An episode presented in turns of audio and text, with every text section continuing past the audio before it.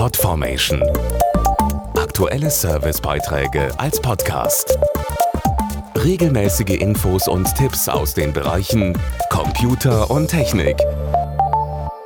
Am 3. März ist Welttag des Hörens, gemeinsam veranstaltet von der Weltgesundheitsorganisation WHO und dem Bundesverband der Hörsystemeindustrie. Der Tag will zeigen, wie wichtig es für die Kommunikation ist, etwas zu tun, wenn man schlechter hört. Und das gilt nicht nur privat, sondern auch im Beruf bzw. dem Homeoffice.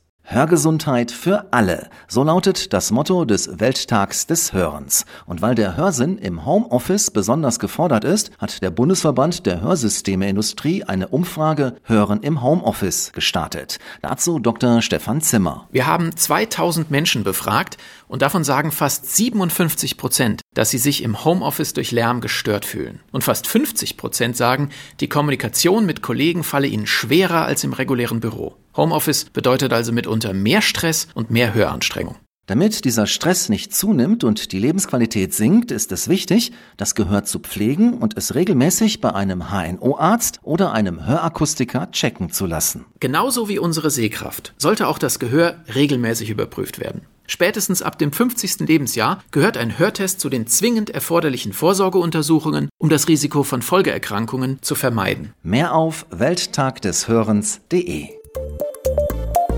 Podformation.de Aktuelle Servicebeiträge als Podcast.